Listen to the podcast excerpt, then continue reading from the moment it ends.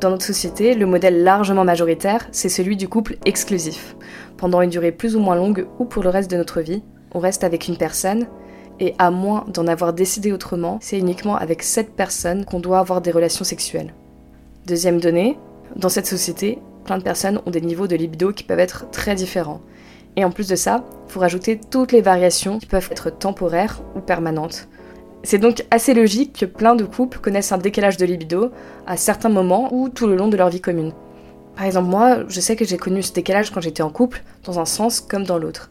D'ailleurs, je me souviens que quand moi j'en avais plus envie que mon partenaire, je savais pas trop comment gérer ma frustration, parce que je savais très bien que si on inversait les rôles, j'aurais trouvé ça incorrect, qu'il me reproche quoi que ce soit.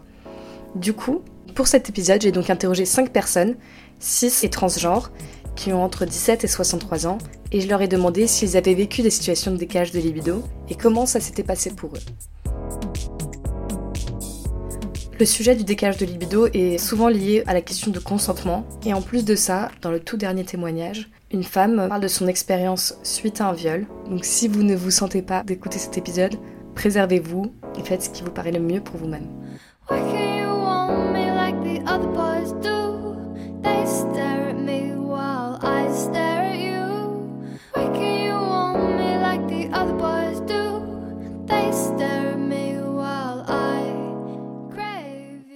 Alors, lors des différentes relations que j'ai pu avoir, qui sont des relations plutôt longues, il m'est arrivé à plusieurs reprises, et je dirais même presque à chaque fois, d'avoir à un certain moment de la relation un décalage de libido. J'ai souvent l'impression que dans un couple, quand il y a des facteurs qui soient des facteurs extérieurs au couple ou des facteurs internes au couple, la première chose qui trinque, potentiellement, c'est le décalage de libido alors que euh, l'amour reste, la proximité, l'affection, tout ce que l'on peut y trouver reste. Euh, la femme avec qui j'ai été marié durant dix ans, nous avons subi la perte très tôt d'une amie euh, qui est partie très jeune. Ça a été quelque chose effectivement de très dur à vivre. C'est un peu comme si une sœur partait et que là, ça l'a plongé dans un état de désespoir, de tristesse tellement forte que là, à ce moment-là, la question de prendre du plaisir lui semblait quasiment interdite dans sa perception de la situation. Le nom, dans mon cas présent, se manifestait avant l'acte en fait. C'était une attitude où finalement ça coupe toute envie et tout moment favorable à venir faire une caresse, venir embrasser, venir euh, se coller l'un à l'autre. On sent bien qu'il n'y a pas d'envie en face. Et qu'après, moi, dans ma personnalité, j'étais pas allé euh, forcer ou essayer de, sachant qu'il y avait eu une communication euh, très claire en amont sur le sujet le vécu finalement est assez euh, douloureux, est assez solitaire dans mon cas. Je le prenais de manière un peu égoïste comme un refus de ce que j'étais ou de ce que je pouvais proposer, comme un refus de désirabilité, d'envie et d'attirance, et qu'à l'époque, je n'ai pas forcément su verbaliser et dire à quel point c'était important, peut-être par peur de monter un peu au créneau et de dire les choses, peut-être par aussi croyance en disant ben c'est passager, il y a sûrement X raisons à cela, et c'est toujours euh, difficile de savoir si il faut en parler tout de suite, à chaque fois que ça arrive, ou en tout cas assez rapidement, ou alors de se dire que ça fait partie aussi des aléas d'une relation et avoir conscience que euh, notre compagne, notre chérie, notre amoureuse a le droit de se refuser à nous parfois ou d'avoir moins envie, de la même manière qu'un homme peut avoir aussi le même droit, y compris dans une relation suivie. Ça doit être consenti à chaque fois. J'ai pris globalement sur moi c'est un moment où forcément je lui apportais euh, tout le soutien que je pouvais parce que je l'aimais totalement. Et en même temps, j'essayais de lui passer le message global, mais qui tient aussi à la libido, de se dire qu'on voit à quel point la vie est fragile et que bah, tant qu'on est là, tant qu'on peut, essayons de la vivre euh, et euh, de chérir la vie et de croquer dedans quand même un peu à, à pleines dents quoi. Suite à cette période de deuil, je pense que c'était le moment où elle a compris que c'est pas parce qu'on continuait à vivre qu'on oubliait et c'est pas parce que on était triste et qu'on pleurait tous les jours qu'on aimait plus la personne que si on ne pleurait plus. Sur la fin de notre relation, moi qui suis entrepreneur, j'ai eu un passage de trois ans un peu plus difficile au niveau entreprise où euh, je me sentais assez seul pour affronter certaines difficultés de business. J'étais moi dans une phase où je me sentais moins bon, moins beau, peut-être moins euh, viril, peut-être moins mec pour faire euh, un peu basique je me sentais moins désirable et que ma libido s'en retrouvait euh, touchée. Et pour autant, je voyais pas dans ses yeux de baisse d'envie. Moi, j'en avais pas au fond de moi vis-à-vis d'elle. Mais en gros, j'y arrivais pas. En fait, c'est un peu comme si on s'auto-punissait un peu, quelque part. Ça jouait aussi bien euh, dans le fond et dans la forme. En fait, j'avais une baisse de désir, alors qu'effectivement, on pense qu'un homme, dans les schémas classiques, euh, par nature a envie et plus souvent que la femme, c'est un peu dans des raccourcis. Euh, et que là, j'avais du mal à assumer le fait que dans le fond, j'avais moins envie et que dans la forme, bah, j'y arrivais moins. Des problèmes d'érection, des problèmes de lâcher prise un peu euh, physique, des problèmes de confiance, des problèmes de pas laisser forcément le corps s'exprimer euh, et de trouver des blocages que j'avais jamais eu auparavant. Les pannes, j'avais pas trop trop connu ça. Et là, d'un coup, ça vous tombe dessus sur le coin du nez euh, en disant que ça devenait relativement fréquent puisque le manque de confiance en soi fait que la fois d'après, on a presque peur en fait. Le moment de se retrouver nu à deux, on a autant envie que ça arrive que ça arrive pas parce qu'on a peur de pas assurer. Donc on rentre dans une spirale d'anticipation négative en fait. C'est ce qu'il y a de pire, c'est de prédire une fin ratée à quelque chose qui a pas démarré quoi. Ah là, je pense que ça a été encore plus douloureux parce que là j'avais l'impression d'être nul, de manquer à cette femme que j'aimais, que je trouvais euh, hyper désirable. Je pensais à personne d'autre, je voyais personne d'autre. Euh. Et je pense que là, euh, en tout cas dans mon cas, la solitude était encore plus grande, puisque je n'arrivais pas à me le pardonner et que euh, on s'enferme vite dans une culpabilité euh, finalement qui est dévorante. J'ai pas fait le chemin d'en parler, soit à un thérapeute, soit à ma compagne d'abord, bah parce que tout simplement on a honte en fait. Alors concernant la dernière relation que j'ai vécue, là on a eu un, un, événement qui est tout autre, puisque du coup avec ma compagne on a fabriqué un petit bébé, plutôt sur le tard, puisque ma compagne est tombée enceinte à 44 ans, euh, un peu passé. Et que là, ça a été un changement euh, profond. En tout cas, euh, je n'ai pas connu la libido enflammée d'une femme enceinte et non, là, ça a été plutôt une préservation d'elle et du petit et tout ce qui était d'ordre de la sexualité, du désir, là, s'est brusquement arrêté entre nous. Moi, je la trouvais très belle, très désirable. Elle portait très bien sa grossesse. Elle a pris très peu de poids. Je crois qu'elle a dû prendre 6 kilos ou 7 kilos. Enfin, en tout cas, quelque chose de tout à fait anecdotique. Euh, elle était euh, physiquement superbe. Ça a été assez brutal le fait qu'on passe de vie plutôt très bien vécue sur ce sujet jusque-là à rien. Alors là, il n'y a pas de descente progressive, il y a un arrêt. Un centrage euh, qui se fait complètement sur le projet, sur l'enfant et qui exclut en fait et je pense que le fait de faire un acte sexuel, euh, ça pouvait être perçu comme une agression ou quelque chose en tout cas qui peut venir perturber le bon développement euh, du bébé ou toucher à l'intégrité physique. Pour elle, en fait, elle voyait pas le problème, elle voyait pas l'urgence, c'était normal. On pouvait pas tout faire et que moi mon discours était euh, de pas forcément faire comme on faisait avant, mais que si on peut pas tout faire et qu'on peut pas avoir la même vie, pour moi, c'est pas une raison autant pour ne rien faire ok, ça peut prendre du temps, c'est pas forcément comme avant, mais remettons des choses en route, quoi. Il y a deux, trois fois où je me suis entendu dire des choses euh, qui étaient assez, euh, enfin voilà, c'était en gros, mais t'as juste besoin de tirer ton coup. Et en fait, c'est hyper dur parce que c'était pas, si ça avait été ça, euh, je serais peut-être allé le faire ailleurs, je me serais masturbé, je me serais, enfin, et qu'en fait pour moi c'était plutôt, ben non, j'ai envie de, j'ai envie qu'on se retrouve dans les bras l'un de l'autre. oui, j'ai envie de te sentir, j'ai envie de te toucher j'ai envie de te sentir crier le plaisir. C'est de ça dont j'ai envie. Pas. Ça a duré jusqu'à ce qu'on se sépare deux ans après la naissance de notre enfant. On n'a jamais réussi à retrouver de vie sexuelle du tout. Sur le plan personnel, ça a été une période qui a été euh, hyper douloureuse. Ça dégrade l'estime complètement qu'on a de soi. À ce moment-là, il y a un bout de vous qu'on retire, on dit bah non, ce bout-là, j'en voudrais plus. Je me faisais arracher de deux choses. Je me faisais arracher en tant qu'homme de la relation qui avait été pourtant la base de ce qu'on avait fabriqué. Et je me voyais rejeté en tant que père, puisqu'a priori, il n'y a que la mère qui faisait assez bien pour pouvoir s'occuper euh, de notre enfant.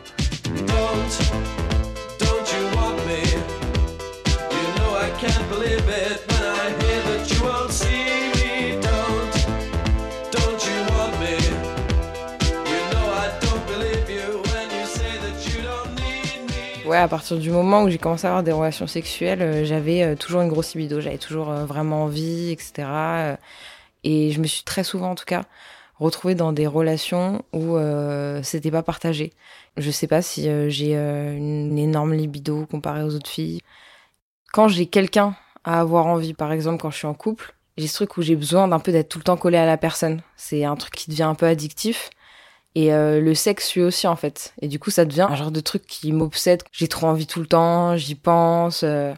Après, voilà, je fais autre chose, j'y pense plus, après j'y repense. Et je pense que euh, la plupart des mecs, en tout cas que j'ai fréquentés, ils suivaient pas. Après, comme j'ai beaucoup de relations de couple, je pense qu'il y avait plein de raisons différentes en face. Par exemple, mon dernier copain, le truc qu'il me reprochait principalement, c'est qu'il me trouvait trop autoritaire en tant que personne au quotidien. Et que du coup, euh, bah, il avait plus envie de coucher avec moi. Après, ouais, je sais pas, des mecs, ils sont fatigués, euh, ils ont mal à la tête. en vrai, tout genre d'excuses possibles et imaginables, mais qui sont quand même véridiques, quoi. Tu vois, par exemple, je suis allongée, euh, genre à côté de lui, je me dis, ah, j'ai trop envie d'y aller et tout. Bah, il y a des fois où je me dis, bah non, j'y vais pas, euh, tant pis. Et, euh, et parfois, je tente. Du coup, voilà, je commence à faire des petits câlins, etc., des caresses et tout. Parfois, ça marche. Et parfois, c'est, non, mais j'ai pas envie, laisse-moi, c'est bon. Au bout d'un moment, on te dit non 3, 4, 5 fois, 10 fois. Bah, t'as plus envie d'y aller, en fait. T'es là en mode, bon, bah, ok. Enfin, souvent, je l'ai mal vécu parce que c'est un truc qui revenait tout le temps en mode euh, ouais euh, toi t'es une meuf t'aimes trop le sexe euh, t'as un peu une petite chaudasse et tout bah ok du coup moi je suis une fille facile une fille à mec je pense que pour la plupart des hommes c'est assez flatteur. Je sais pas il y a un truc où les mecs ils aiment bien en fait que t'es tout le temps en vie je sais pas. Il y a un truc un peu excitant peut-être pour eux ah ouais je sais pas je suis trop frêle elle a toujours envie de moi ou un truc comme ça. Je me sentais un peu rabaissée du coup moi, comme je dis tout le temps oui, bah ça veut dire que, en gros, euh, ouais, euh, mon copain il a envie, du coup, euh, moi je lui fais plaisir, etc. Mais dans l'autre sens, ça marche pas. Donc qu'est-ce que ça veut dire? C'est que j'ai pas le droit à autant d'égards que la personne en face. Même remise en question personnelle en fait, où tu dis ouais, est-ce que je suis bizarre? Est-ce que j'ai trop envie? Alors que je l'ai jamais vécu comme ça. Moi, je me suis jamais dit ouais, je suis anormal ou j'ai trop envie ou pas assez. Et période où j'ai très envie, je me dis, bah, c'est cool, c'est que ça va bien, quoi. De me retrouver dans ce genre de situation, ça m'a aidé aussi à me dire, ok, bah ouais, il y a des fois où lui, il a super envie et moi, j'ai pas envie. Enfin, c'est pas cool de laisser quelqu'un comme ça, donc euh, faut qu'on, enfin, faut y mettre un peu du sien aussi, tu vois. Et en même temps, on n'est pas là pour forcer les gens. C'est vrai que je pense que ça fait pas très longtemps que j'ai pris conscience non plus que bah, le consentement d'un homme c'est important et que s'il a pas envie, euh, faut prendre ça en compte aussi parce plein de fois je me suis forcée et j'avais pas envie de le faire et j'ai pas envie de mettre des gens dans cette situation là non plus. Donc euh, je pense après ouais il y a un vrai taf à faire parce que en même temps euh, tu fais quoi si là toi t'as trop envie c'est enfin je sais pas c'est trop chelou. Tu vas pas aller te planquer pour te masturber te dire bon voilà ok l'envie est passée. Enfin je veux faire l'amour. Je veux faire l'amour. I wanna make love. J'ai toujours ce truc de en un an, j'ai tout le temps envie et tout pendant un an, j'ai trop envie. Et passer ce stade-là, euh, j'ai plus envie. Je sais pas pourquoi, j'ai plus envie de la personne et je commence même à me dire euh, ah j'aimerais bien aller voir ailleurs et tout. Je sais pas si pour moi il y a une espèce de date de péremption euh, la libido ou, euh, ou en tout cas de l'envie de la personne que tu en face de toi et avec qui tu en couple. Je pense que les moments où euh, il y a eu des décalages de libido et que moi j'avais plus envie, je pense que déjà c'était vraiment lié à une lassitude ou peut-être la personne elle commence à me saouler ou euh, je me dis ah ça ça m'énerve et tout. Bah, par exemple tu vois genre le mec dont je te parlais, je suis restée deux ans avec lui. Pendant un an et demi, tout se passait très bien et jusqu'au moment où bah du coup il m'a offert mon chien, qu'on a commencé à habiter ensemble et tout. Et là, il me saoulait trop. Il descendait pas les poubelles, euh, il râlait tout le temps, il faisait pas une lessive et tout. Et là, mais là, c'était mort, quoi. Genre, j'avais plus du tout envie. On parle souvent aussi de la charge mentale pour les femmes. À partir du moment où, en tout cas, euh, la charge mentale prend trop de place, bah en fait, t'as plus envie, euh, même t'as plus envie de faire plaisir à personne. la personne est saoule, tu te dis ok, tu prends pas soin de ma tête, je vais pas prendre soin de ton corps. Il y a un truc un peu où ton corps il veut pas quoi. C'est arrivé à deux reprises euh, dans deux relations différentes que j'ai plus envie à un moment. Les deux fois où c'est arrivé, on en a parlé. Et puis, bah, en fait, euh, à chaque fois, j'avais un peu la même réponse, euh, même quand on en parlait plusieurs fois. Bah, si toi t'as envie, donne-moi envie, en fait. Moi, ça viendra pas de moi, donc si t'as envie qu'il se passe quelque chose, faut que toi tu fasses un pas en avant.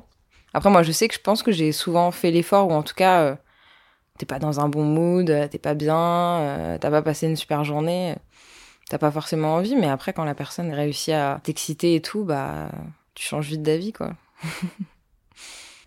c'est toujours un peu triste quand même, parce que j'ai l'impression que les fois où j'ai plus envie, elles viennent avant le fait que moi-même je m'étais posé la question de est-ce que ça va ou pas quoi.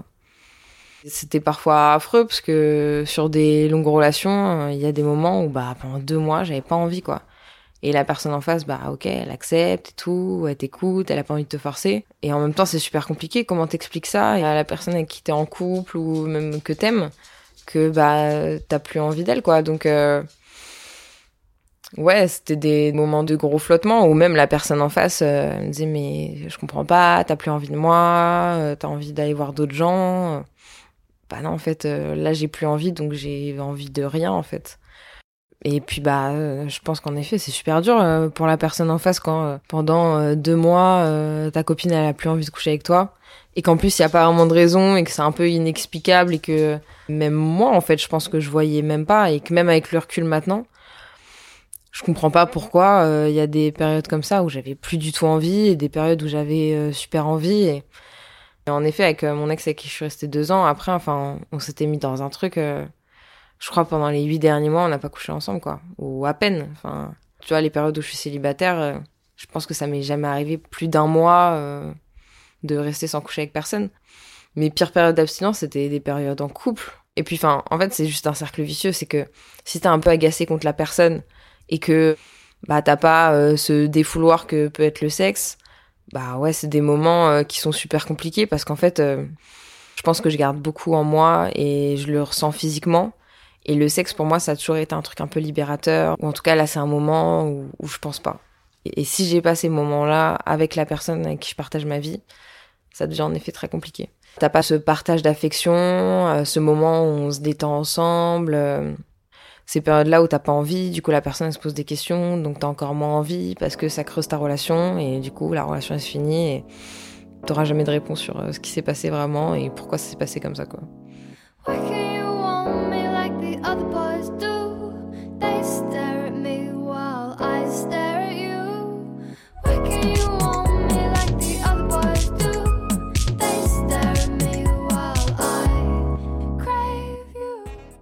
Donc je suis en couple depuis 6 euh, ans, donc avec un garçon, et euh, ça m'est déjà arrivé d'avoir envie de faire l'amour et pas lui, et inversement. Mais je dirais pas que j'ai été dans une situation où sur le long terme on s'est retrouvé dans un décalage de libido important. Quand on fait pas l'amour parce qu'il y en a un des deux qui a pas envie, c'est en général parce que l'un est fatigué. Voilà, mais je dois dire qu'en règle générale, euh, faut pas se faire prier quoi. On fait quand même l'amour quand il y en a un qui lance le truc. Après, on fait pas l'amour très souvent. Au début de notre relation, on faisait l'amour à chaque fois qu'on se voyait. Et euh, maintenant, on fait l'amour, je dirais, une fois par semaine. Et en général, il y en a un qui lance le truc, euh, on se fait des câlins pendant très très longtemps. Et puis, euh, bah, je pense que c'est plus souvent lui qui refuse que moi. Souvent, c'est parce qu'il est fatigué, ou des fois, il me dit juste, bon non, mais j'ai pas envie. Il est en train de mettre un film devant la télé, il est en train de faire un truc. Non, non, j'ai pas envie. Alors c'est assez frustrant. Il y a même des fois où genre, moi je suis trop trop chaud et, je me dis ça va être trop bien et je me prépare Genre, je vais dans la salle de bain, je vais me préparer, je vais me laver. J'ai un exemple vraiment en tête où une fois, euh, je croyais qu'il avait envie. Du coup, euh, je suis arrivé carrément à poil dans le salon, quoi. Puis je m'assois à côté de lui, il me fait, bah, t'es tout nu? Je fais, bah oui. Et puis je commence à lui faire des bisous, machin, et en fait, il y trop pas de répondant, quoi. Et en fait, c'est très gênant parce que bon, on est dans un petit appartement, donc du coup, bah, il reste à côté. Puis moi, je suis à poil, alors du coup, tu sais, j'ai pris un coussin et je l'ai mis sur moi euh, parce que je me trouvais trop con d'être à poil comme ça. Et oui, bah juste au bout de 20 minutes, la gêne était passée, quoi. Mais c'est vrai que sur le moment, euh, je me suis dit, putain, en fait, pourquoi euh, Parce que j'avais pas l'impression qu'il était particulièrement euh, fatigué ou qu'il était dans ses pensées ou quoi. Juste, il avait pas envie. Je me suis dit, putain. Je me suis posé la question, je suis merde. En fait, je me sentais moche, tu vois. Puis comme je complexe vachement sur mon corps, alors que je sais objectivement que j'ai pas énormément de raisons, j'allais me voir dans la glace, je fais putain, j'ai pris du bide, je suis pas assez musclé, des trucs comme ça. Je me compare aussi par rapport à son corps à lui. Et, euh, et ça, ça a pu me chambouler un peu, mais c'était pas quelque chose qui est resté euh, les jours qui suivaient ou quoi. Parce que dans notre relation affective, il est plein de petites attentions, on est vraiment très très amoureux. Et je doute jamais en fait de l'attachement qu'il a pour moi, donc ça me heurte pas tant.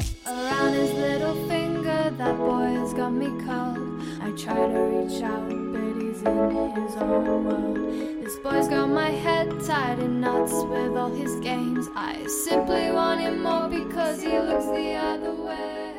Première relation, il y avait un gros décalage.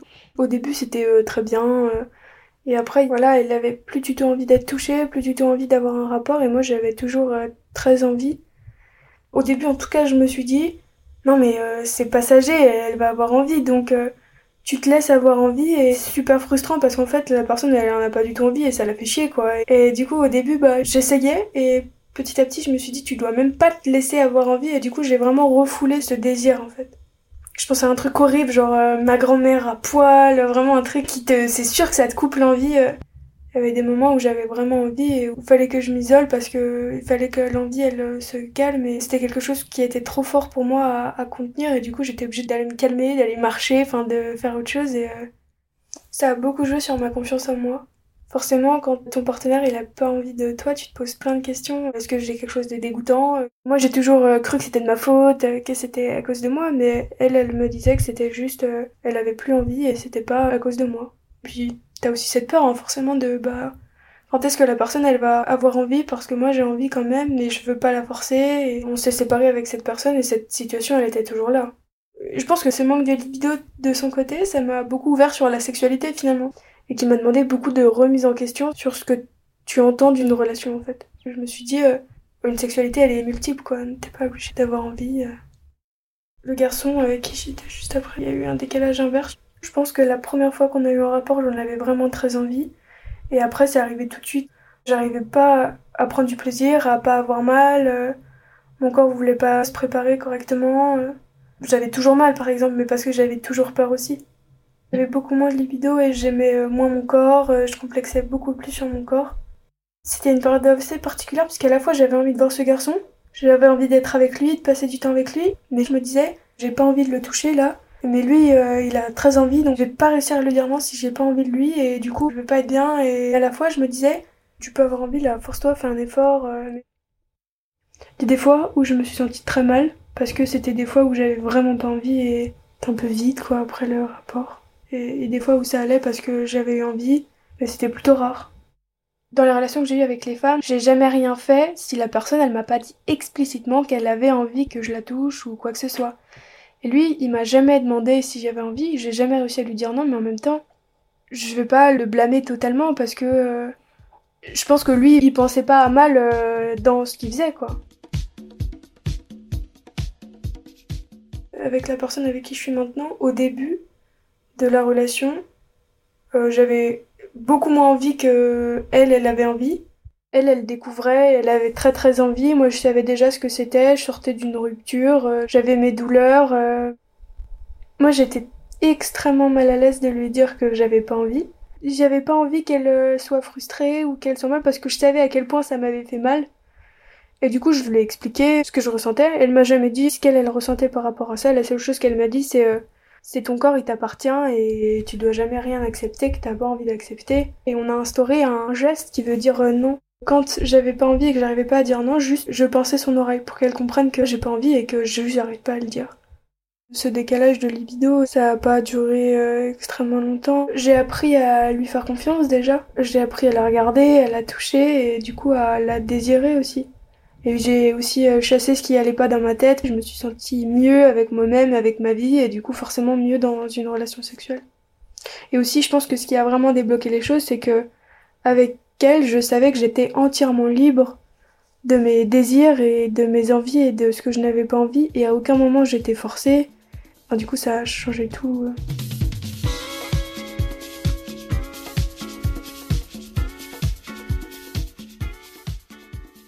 J'ai été en décalage libido, oui, à un certain moment de ma vie, notamment euh, lorsque j'ai rencontré mon, copain à l'époque, qui est devenu mon mari après. En fait, je venais d'être violée, donc euh, effectivement, j'avais pas les mêmes capacités d'avoir envie de faire l'amour que lui, mais bon, il est extrêmement respectueux de mon état d'esprit. Il a pris patience, il a été doux, gentil. Euh, et puis progressivement, les choses sont rentrées dans l'ordre. Quand je dis progressivement, c'est au bout de quelques années. Juste après le viol, en fait, euh, j'ai eu une réaction extrêmement bizarre, mais très très particulière. Je me suis dit que il fallait sans doute faire comme quand on tombe de cheval. Quand on tombe de cheval, on dit qu'il faut remonter dessus tout de suite. Donc, quand je suis allée le retrouver euh, là où il était à l'étranger, je me suis dit qu'il fallait absolument qu'on fasse l'amour. Et c'était la première fois qu'on a fait l'amour à ce moment-là. Et je pense que pour lui, c'était la première fois complètement d'ailleurs. Parce que je ne voulais pas rester longtemps euh, sans avoir de relation. Parce que je me suis dit que si je restais longtemps sans avoir de relation, ça allait être encore bien plus difficile après. Donc je dirais qu'au début, je me suis quand même forcée. Je me suis forcée dans le sens qu'il fallait le faire d'un côté sanitaire pour pouvoir effectivement euh, continuer à avoir une vie sexuelle après et pas me retrouver euh, avec un laps de temps très très douloureux où il ne se passerait rien. Et puis, euh, bon, c'est vrai que j'étais quand même amoureuse de lui. lui était très très très amoureux de moi. Et du coup, comme il était très doux et très tendre, les choses se sont passées. Le fait, entre guillemets, de m'être jetée dans son lit, si je puis le dire, c'était pas mal. Parce que ça m'a peut-être plus rapidement euh, restauré à, mon corps et à, la relation que ça ne l'aurait fait si j'étais restée tout seul dans ma douleur, dans le fond. D'ailleurs, très vite après, un an après, on s'est fiancés, et encore un an après, on s'est mariés. Donc finalement, euh, les sentiments ont accompagné et ça a été très bien. Donc je ne peux pas dire ce que ça aurait donné si ça avait été un type euh, pas gentil, pas respectueux, qui n'aurait pensé qu'à lui. Peut-être que ça n'aurait pas été une bonne expérience, mais là, c'était une expérience tout en douceur, donc ça a été. J'ai l'impression que ma libido était assez constante. Euh, il m'est arrivé quand j'étais plus jeune, évidemment, de me réveiller et puis de sentir quelque chose, une tension dans le bas de mon ventre. Et là, à l'époque, nous dormions ensemble à ce moment-là, où je m'approchais de lui. Il était toujours prêt, je dirais, hein, comme un bon soldat. et puis, de temps en temps, on a été en décalage de libido au fur et à mesure de notre vie. Bon, je suis mariée depuis 37 ans. Sinon, oui, il y a quand même eu des variations du fait de notre vie personnelle, parce qu'on a eu des gros soucis, on a perdu un enfant, des choses comme ça. Donc là, effectivement, euh, moi, j'avais pas du tout envie, et puis lui un peu plus. Euh. J'ai aussi conscience qu'un couple euh, dure aussi parce qu'il y a une vie sexuelle. Et que des couples où il n'y a pas de relation sexuelle sont des couples où finalement l'un ou l'autre devient acariâtre, les gens deviennent agressifs les uns avec les autres. Donc je pense que veiller à avoir une vie sexuelle harmonieuse est importante pour l'autre. Donc je dirais que c'est pas vraiment me forcer, mais c'est faire un cadeau aussi à l'autre dans l'harmonie du couple. Et puis, même si j'avais moins d'envie à certains moments. Quand il m'approchait, qu'il commençait à me caresser, donc là, les choses venaient tranquillement aussi. Donc euh, ce n'est pas comme si je devais vraiment me forcer de bout en bout. Ça, ce serait douloureux, pénible mentalement. Sincèrement, euh, est-ce que ça m'arrive de refuser ces avances euh, non, peut-être une fois sur toute notre vie, mais franchement, euh, sinon non. Euh, mais s'il était très très demandeur, ce serait compliqué pour moi parce que là, je suivrais pas quoi. J'aurais pas envie. Mais là, comme il n'est pas non plus excessivement demandeur, euh, par exemple, si on fait l'amour une fois la semaine, ça nous va bien tous les deux. Donc dans ce cas-là, ça fait une forme d'harmonie. Je laisse démarrer tranquillement et puis je prends ma part active aussi à la chose. Effectivement, je reste pas. S'il peut m'arriver de ne pas avoir d'envie du tout, je vais lui dire qu'on va le faire à la hussarde. C'est-à-dire que il tire son coup, il se retourne, il s'endort, mais il me dit ah non non, on fait pas comme ça, on fait pas comme ça parce que c'est vrai que cette idée ne lui plaît pas. Donc euh, le faire à la hussarde, euh, c'est arrivé deux trois fois, mais en général non, ça, il, ne tient pas, euh, il ne tient pas à ce qu'on fasse l'amour de cette il nous arrive des fois d'en discuter. S'il venait un soir où je suis fatiguée, alors là, je vais peut-être lui dire en rigolant, tu sais, moi j'ai mieux le matin, je suis plus tranquille le matin, je suis plus à l'aise le matin ou mais on va en rire en général. Je pense que on a passé tellement de choses difficiles dans notre vie de couple que ça finalement n'est pas un problème en soi. Ce sont des choses dont on peut parler en, riant. Euh, enfin, quand je dis à la hussarde, comme je disais tout à l'heure, ou euh, finalement on se rend compte c'est important, mais en même temps euh, la vie sexuelle chez nous n'est pas un problème en soi. Ce sont des petits ajustements qu'il faut recaler, mais c'est pas un sujet grave parce que finalement on est sans doute pas trop en décalage. Ce serait sans doute un sujet grave si on était très en décalage. À certains moments, c'est vrai que j'ai peut-être moins de désir parce que je trouve qu'il est devenu trop gros. Donc c'est vrai que physiquement, bah, il m'attire moins qu'avant. Même si j'ai toute la tendresse pour lui, même si je l'aime, euh, je le désire plus comme j'ai pu le désirer avant. Et ça, par contre, un jour, on en a parlé. Je lui ai dit, mais est-ce que tu te rends compte euh, comment t'as grossi, comment t'es devenu, euh, même vis-à-vis de moi, est-ce que tu te rends compte de ce que ça me fait euh? J'ai essayé d'être délicate, mais c'est vrai que c'est un sujet quand même compliqué. J'ai eu peur de lui faire de la peine, mais en même temps, je pense qu'à un moment, il fallait que ce soit dit. Je dis, moi, je fais attention à moi, et puis toi, j'ai l'impression que tu te laisses aller, et je dis qu'il fallait qu'il fasse attention parce que c'était pas agréable pour moi d'être avec un homme qui devenait de plus en plus gros. Et chose curieuse, néanmoins, hein, quand on se couche contre un homme qui est trop gros, on est comme à côté d'un immense coussin. Euh, très moelleux et très doux. Hein. C'est très, très paradoxal hein, comme sentiment. Quand je suis calée contre lui, c'est vrai que c'est un homme rond, vous épouse complètement. Donc c'est très très voluptueux aussi, mais mais c'est sûr que c'est pas très sexy quoi. Alors maintenant, bon, euh, j'ai 63 ans, donc évidemment je suis ménopausée, donc sincèrement j'ai pas d'envie. Et en plus on fait chambre à part. Parce qu'au moment de la, la, ménopause, je dormais pas bien, je me réveillais la nuit, il ronflait, donc j'arrivais pas à me rendormir. Et donc du coup on a commencé à faire chambre à part, et puis dans le fond on a gardé cette habitude qui fait que le soir on est chacun dans son univers, euh, et puis euh, on se retrouve euh, comme un rendez-vous amoureux. On se retrouve le dimanche matin où il vient me rejoindre dans mon lit. Et alors là, quand je sens sa main qui se pose sur moi, c'est vraiment très voluptueux, c'est vraiment très agréable. C'est un moment, certes, de, sexe, mais c'est aussi un moment de tendresse finalement où on se retrouve tranquillement tous les deux. Et je me sens très disponible le dimanche matin. Je suis tranquille, je suis reposée. Euh. J'ai pas d'envie a priori, mais à partir du moment où il vient me caresser, euh, la tendresse commence et je suis à 100% confiante. Donc à partir de là, euh, effectivement, après, je le regrette pas, je trouve que quand même ce sont de très très bons moments. Et puis en général, j'arrive à l'orgasme, donc je m'éclate bien, entre guillemets, c'est un très bon moment. Et puis je vois que tout le monde est détendu après, qu'on passe quand même une bonne journée. Donc quelque part, je sais que même si j'ai pas envie, ça se passera bien après.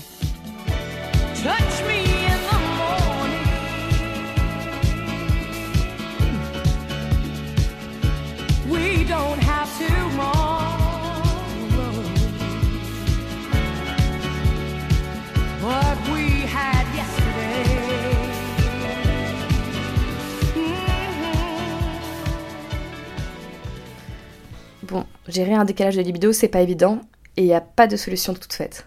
J'avais reçu un message d'un homme que j'ai malheureusement pas pu interroger, qui racontait qu'avec sa précédente épouse, il avait vécu, et je reprends ses mots, 20 ans de ratage complet, auprès d'une femme pour qui le sexe était plus une corvée qu'autre chose, qu'il avait géré au départ avec des masturbations fréquentes, qui devenaient assez systématiques et mécaniques, puis par des relations adultérines. Le décalage ici n'avait pas été surmonté, et je me suis aussi demandé comment l'avait vécu sa femme de l'époque.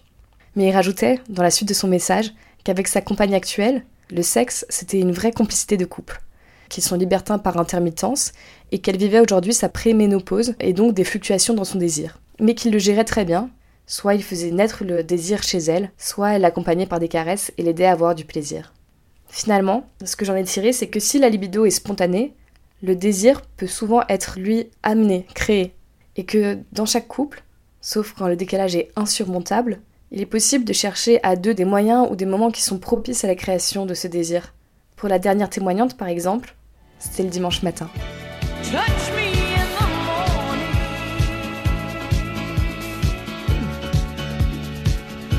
C'était donc l'épisode sur le décalage de libido. En attendant le prochain épisode, n'hésitez pas à venir discuter avec moi sur ma page Instagram s'explorer.podcast ou à me suivre et à me laisser des commentaires sur les différentes plateformes de podcast. À bientôt! what we